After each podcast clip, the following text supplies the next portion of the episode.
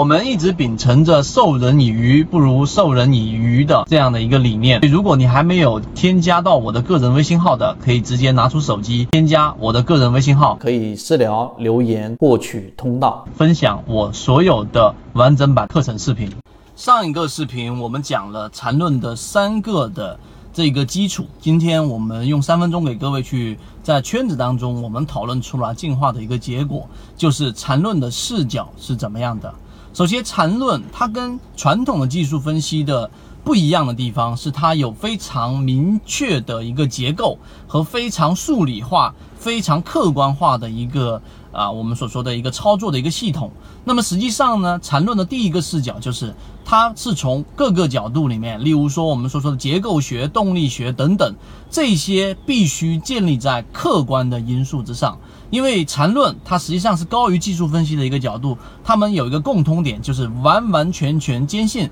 第一点，就是股价代表着市场里面的一切讯息。有些人会去研究整个市场里面的所有宏观面，但最终因为它这一个宏观面涉及的因素太多，太过于庞大，没有人能够去预测最终的结果是怎么样的。所以我们就应该把我们的视野或者说我们的视角聚焦在我们的能力范围之内，那是什么？那就是股价。所以当股价反映出问题的时候，当股价这只个股里面的资金，例如说我们看到北上资金撤出的时候，当这一只个股已经没有高控盘，控盘度已经明显减弱的时候，那么这个时候它都会反映在股价的这一个力度上面。所以它的第一视角就肯定是建立在我们所说的客观的角度之上，这是第一个我们所说的视角。第二个就是周期。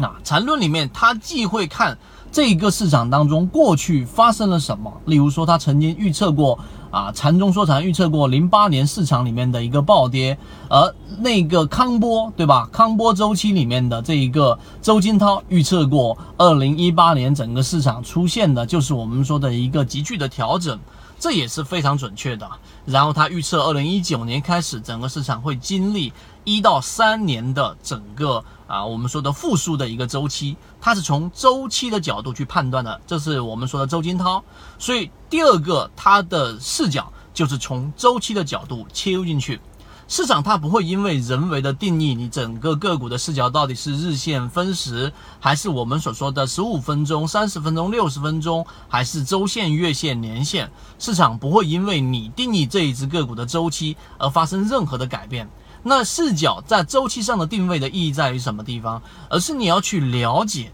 它在整只个股或者这个股价在上涨也好、下跌也好、盘整也好、中枢背离也好的过程当中，它是怎么样去形成的？你由大到小。然后呢，见微知著，然后从一个小到大的一个两个不同的方向、不同的周期去判断这只个股到底有没有出现我们所说的问题，也就是在我们所说的背离发生在哪一个级别，在哪一个级别出现第一买点等等，这个就是缠论里面所。站的一个非常宏大又非常微观，这里听起来好像比较矛盾，但实际上对于一只个股也好，对于一个方向的判断也好，它都得要去一个大的方向和小的方向，再从小的方向到大的方向的一个判断，这个就是我们所说缠论的一个视角，它有别于我们所说的所谓的专家对于市场里面太过于宏观的判断，所有的缠论全部都基于市场唯一客观存在的因素，